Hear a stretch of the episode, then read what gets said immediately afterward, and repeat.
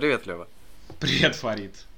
Давай мы сегодня с тобой обсудим Оппенхаймера или Оппенгеймера, э, одного из главных фильмов прошлого года, уже прошлого, да, мы уже в 24-м, и мы немножко опоздали. И так всем понятно, что это за фильм, конечно, но нужно сказать все-таки пару слов.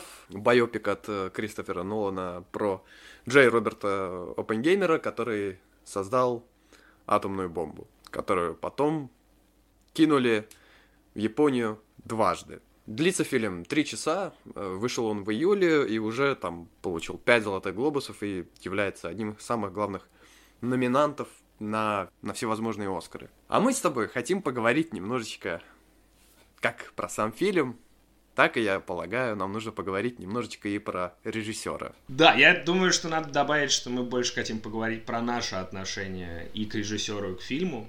То есть э, мы не столько с тобой хотим обсудить э, какие-то большие философские мысли, сколько наше понимание, наше представление и какие-то наши эмоции от этого фильма, что будет в основе всего, что мы с тобой будем обсуждать. Почему это может быть теоретически интересная мысль двух э, случайных людей, э, которых вы, может, слушаете, может, не слушаете, непонятно, зачем слушать их мнение. У нас у обоих с тобой режиссерское образование, и мы с тобой очень любим кино, и очень большое время проводим в обсуждении разных фильмов, и у нас с тобой часто не то, что не сходится мнение, но у нас всегда находится что-то интересное, что можно было бы добавить друг другу или противопоставить. Из этого всегда получалась довольно интересная беседа для нас с тобой, и, по-моему, довольно интересно было бы этим поделиться э, с несуществующими слушателями. А, как минимум, это хорошая пища для размышлений. Может быть, это будет интересно. Мне повезло сходить на этот фильм в кино. В IMAX? Нет, мы просто сходили на обычный сеанс, и все равно получили большое удовольствие от просмотра. Я считаю, что Нолановские фильмы можно смотреть только в кино. Я с тобой не соглашусь, что Опенхаймер нужно смотреть э, в кино, потому что я его смотрел в кино. Uh, у меня была возможность пойти на IMAX, но я не пошел на IMAX, потому что это все крупники, и я не хотел видеть шестиэтажного Киллиана Мерфи.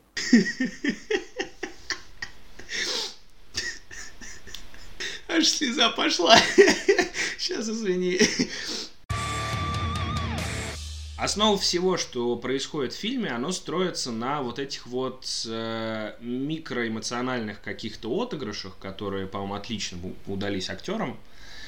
И э, мне кажется, что когда ты смотришь это на мониторе там условного ноутбука, и это немножечко теряется, потому что просто мониторчик маленький. Я понимаю, что ты считываешь э, весь этот отыгрыш, но он не так отчетливо и хорошо виден, как на мониторе в кинотеатре, который невероятно гигантский, и там ты видишь вообще любую мелочь, которая происходит, потому что она масштабирована.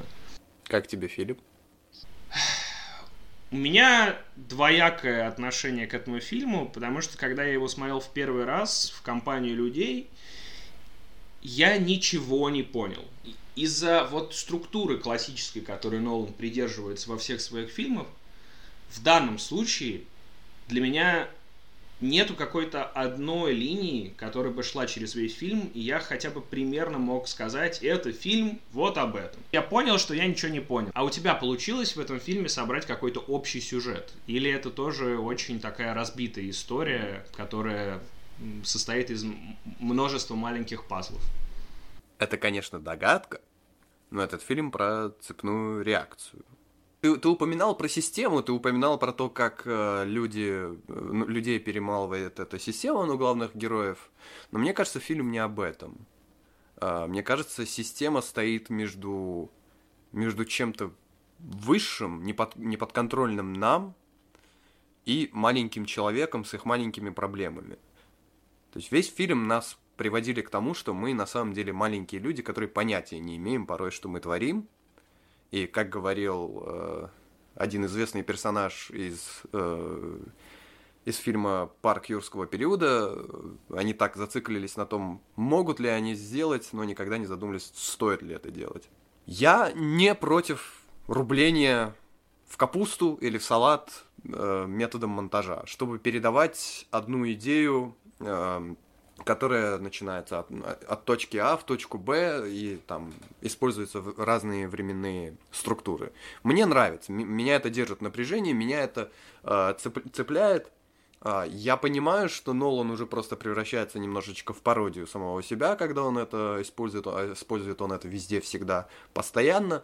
Для него сцена диалога никогда не имеет никакой структуры. Она, у него нету такого, что типа вот диалог начался, середина, а потом конец. Мне очень понравился здесь контрапункт в виде того, что главным антагонистом Опенгеймера является персонаж э, Роберта Дауни-младшего, к сожалению, я забыл, как его зовут, эм, и их терки это из-за какого-то унижения, из-за того, что Опенгеймер очень заносчивый, высокомерный.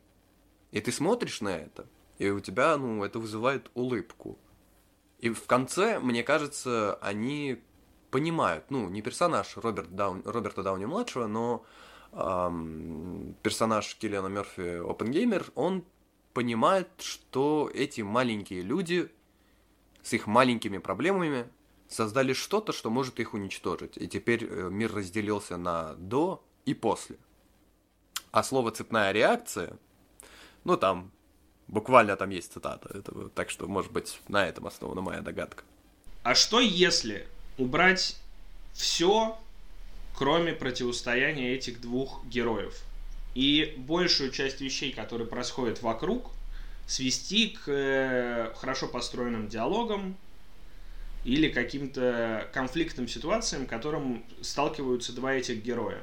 При этом ты оставляешь структуру того, что у тебя очень рубленый монтаж, то есть мы все еще не понимаем, где мы и что происходит, и понимаем это ближе к концу, но при этом мы не отвлекаемся на кучу побочных вещей, как э, какие были взаимоотношения у э, Оппенгеймера с женщинами, э, как они строили бомбу, э, как Оппенгеймер мечтал стать великим и создать что-то уникальное и невероятное – а, какие политические взгляды у него были.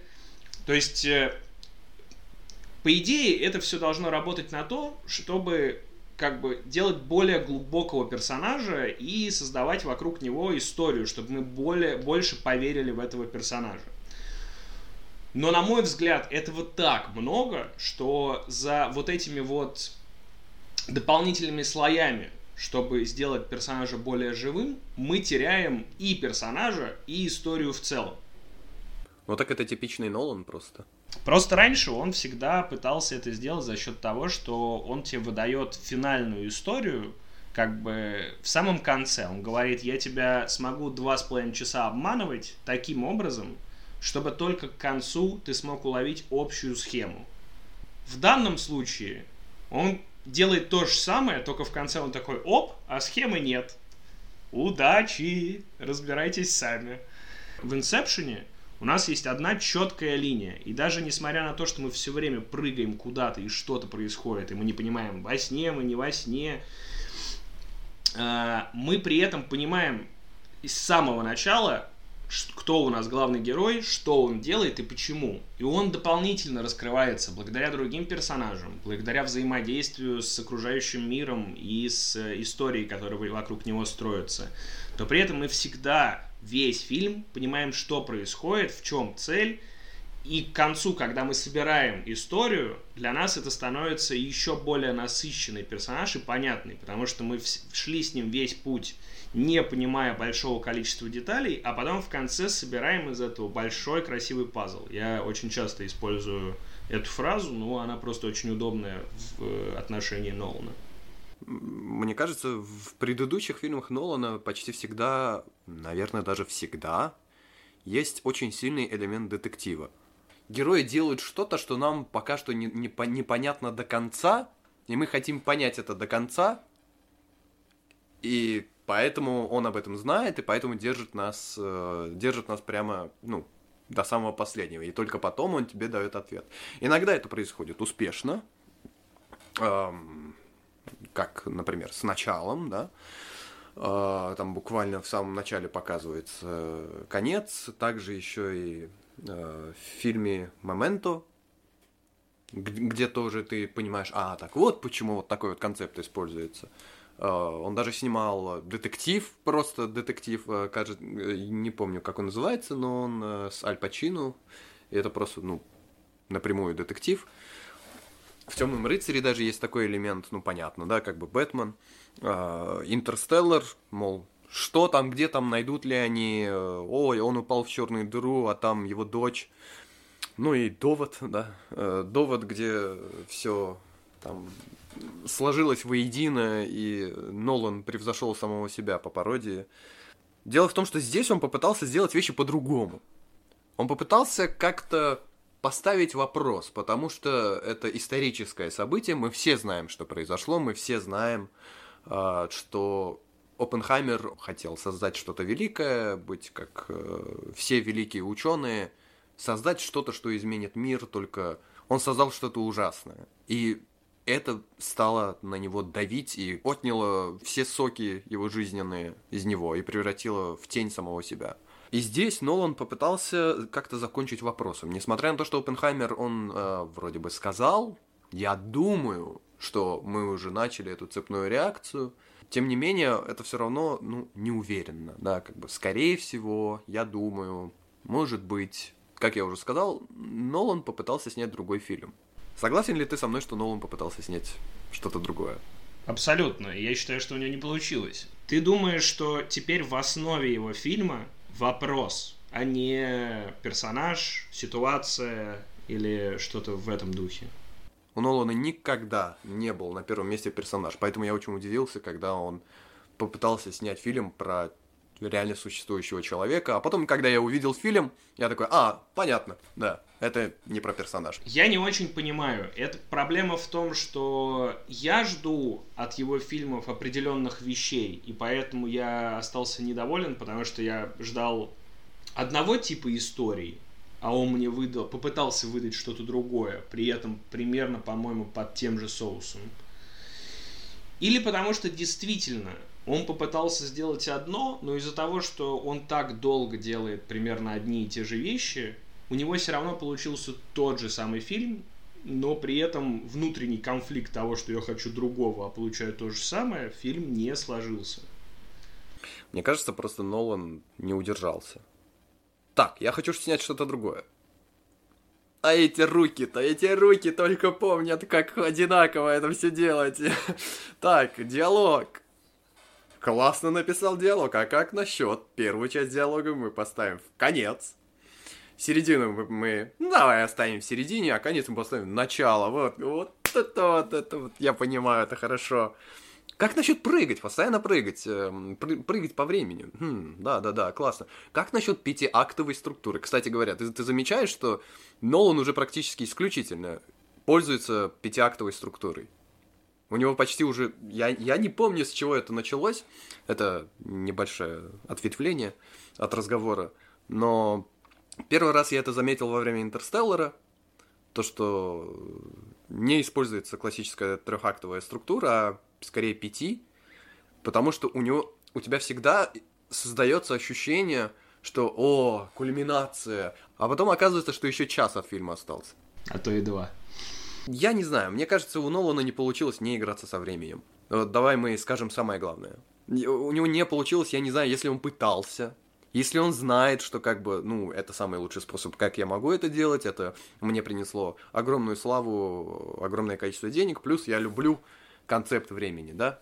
Смотри, мне кажется, ты очень важный момент здесь отметил, что Нолан всегда снимал фильмы про время. И это было как бы основой всего. А байопик про Опенгеймера вообще не про время. Оно там не играет практически никакой роли. Ну, то есть, как бы, единственное, где время как-то фигурирует, это то, что они не очень... Им, им все время прижимают сроки, и им надо ускориться. Но это вообще не самое главное. Ну, то есть, как бы, персонажи из-за этого двигаются, но это не основа всего. Мы смотрим фильм как бы про опенгеймера. Неважно, что там еще 50 персонажей. Из-за того, что этот фильм изначально не про время, и эта часть не работает. Поэтому у тебя и, и как бы новшества не работают, и старая часть не работает. Из-за этого фильм разваливается. Ну, Мне кажется, что Кристофер Нолан инопланетянин. Пожалуй, мы на этом закончим. Спасибо, что выслушал меня.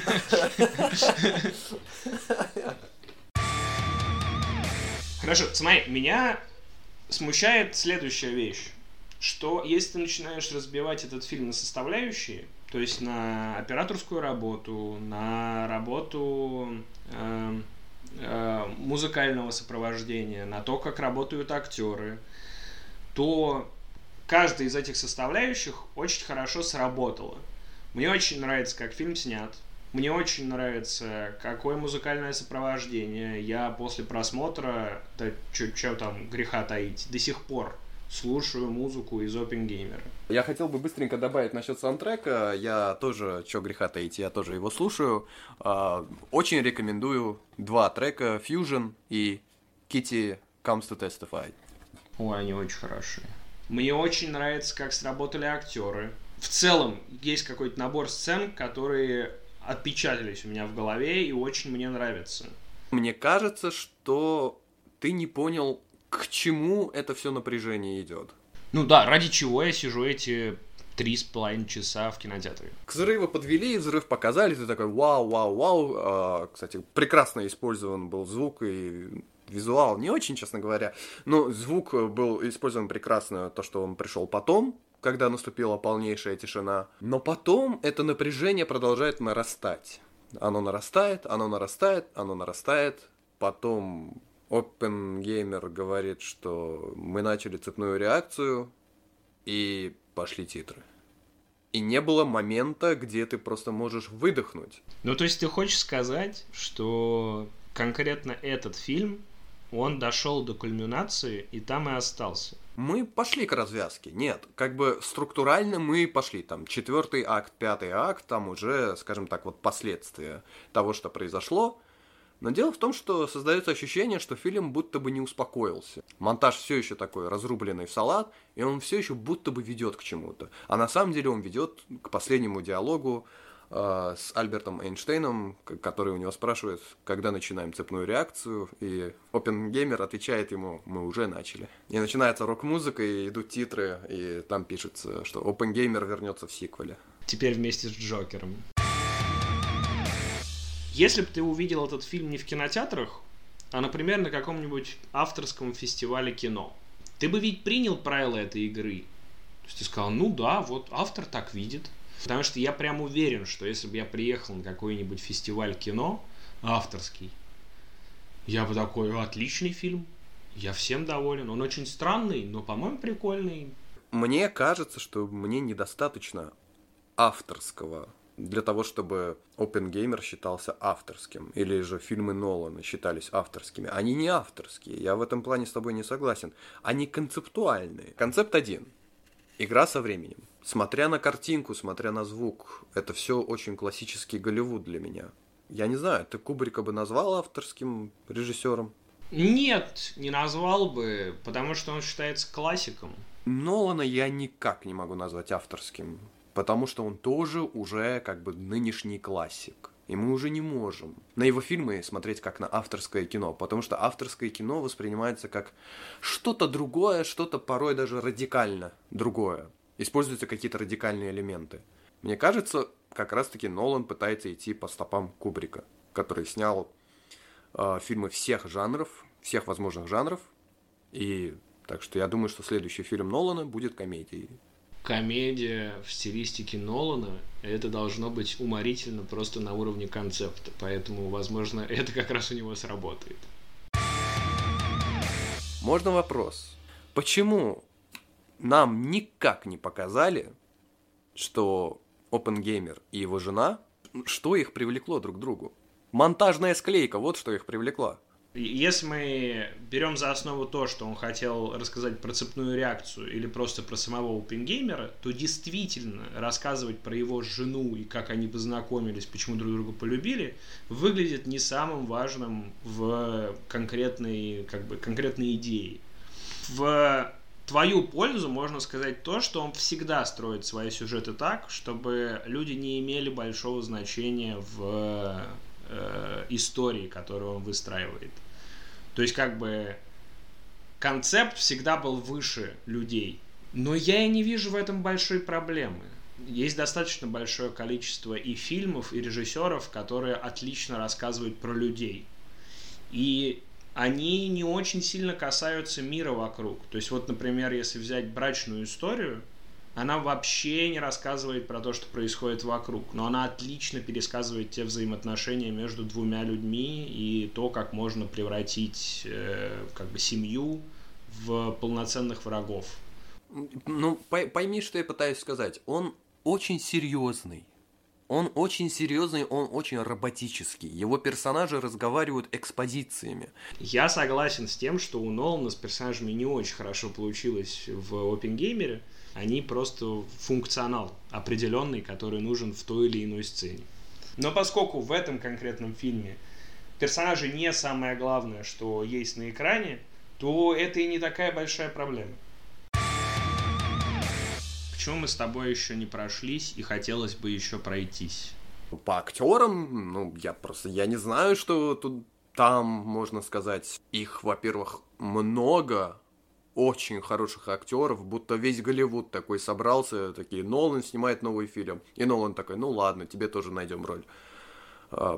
Все актеры прекрасные, все актеры потрясающе сыграли. Мне очень понравился персонаж, э, которого играл Бенни Савди. Он и его брат, кстати говоря, они тоже э, очень хорошие режиссеры. Они снимали э, фильм The Good Time, и также они снимали фильм с Адамом Сэндлером Анка Джеймс. Вот, вот, вот. Неограненные алмазы. Или как-то так, не уверен, как это переводится. Проблема основная в том, что когда ты начинаешь цепляться за какие-то следующие ну, моменты, которые можно было бы обсудить, там все достаточно хорошо, и интересно сделано. Мне очень нравится работа актеров. Мне безумно понравилась и операторская работа. И даже несмотря на то, что я считаю, что монтаж в этом фильме работает против фильма, он все равно сделан хорошо. Еще, кстати говоря, я хотел добавить, просто к той мысли, что Нолан инопланетянин в том плане, что он не зацикливается на людях, он зацикливается всегда на идее, даже микширование звука к этому ведет потому что он приглушает диалоги и наоборот увеличивает громкость музыки. Я понял теперь, почему он так делает, потому что ему плевать, что говорят персонажи. Не плевать, я, конечно, утрирую, но он реально ставит общую картину выше людей, эмоциональных связей и так далее. Да, он так все делал всегда, и я боюсь, что так всегда будет делать музыка всегда у него так хороша, что я ему всегда это прощал. Потому что, ну, правда, отличное музыкальное сопровождение у фильмов. Наверное, самое важное, что надо сказать, что несмотря на все подводные камни и сомнения, которые есть по поводу этого фильма, он стоит просмотра. Он интересен, и он всегда, с кем бы я его ни обсуждал, он вызывает дискуссию. А это очень хорошо для кино. Если ты смотришь фильм, все такие, да, отличное кино, все понял, отлично. Он очень быстро забудется. И зачастую он не так интересен. Я уверен, что это не будет фильмом, которым я буду пересматривать раз в год. Но я рад, что я его посмотрел в кинотеатрах и смог как бы оценить его на больших экранах. Я прошу прощения, ты это слышишь? Да. Прекрасно, значит это будет на микрофоне. Именно сейчас решили что-то там ремонтировать, где-то там сверлить. Классика. А... Человек-сосед не дремлет, ждет да. момент. Я согласен с тобой, Лева, но я бы хотел бы э, кое-что спросить. Пошло ли на пользу этому фильму неиспользование визуальных эффектов? Смотри, тут, э, как всегда, наверное, очень двоякая ситуация с моей точки зрения, потому что сцену с э, взрывом и, ну, собственно, вот этой кульминационной точкой, когда они все-таки создают эту атомную бомбу, наверное, если бы они здесь использовали графику, это могло бы выглядеть очень круто. Если бы этот фильм, кроме сцены со взрывом, был напичкан графикой, это был бы примерно как с э, Хоббитом. Ну, это понятно, но ты используешь, э, ты используешь другой экстрим. Справедливо. Как бы э, а как, а как насчет сцены, э, где он выступает э, перед ликующими зрителями, и он представляет, как они все превратились в пепел?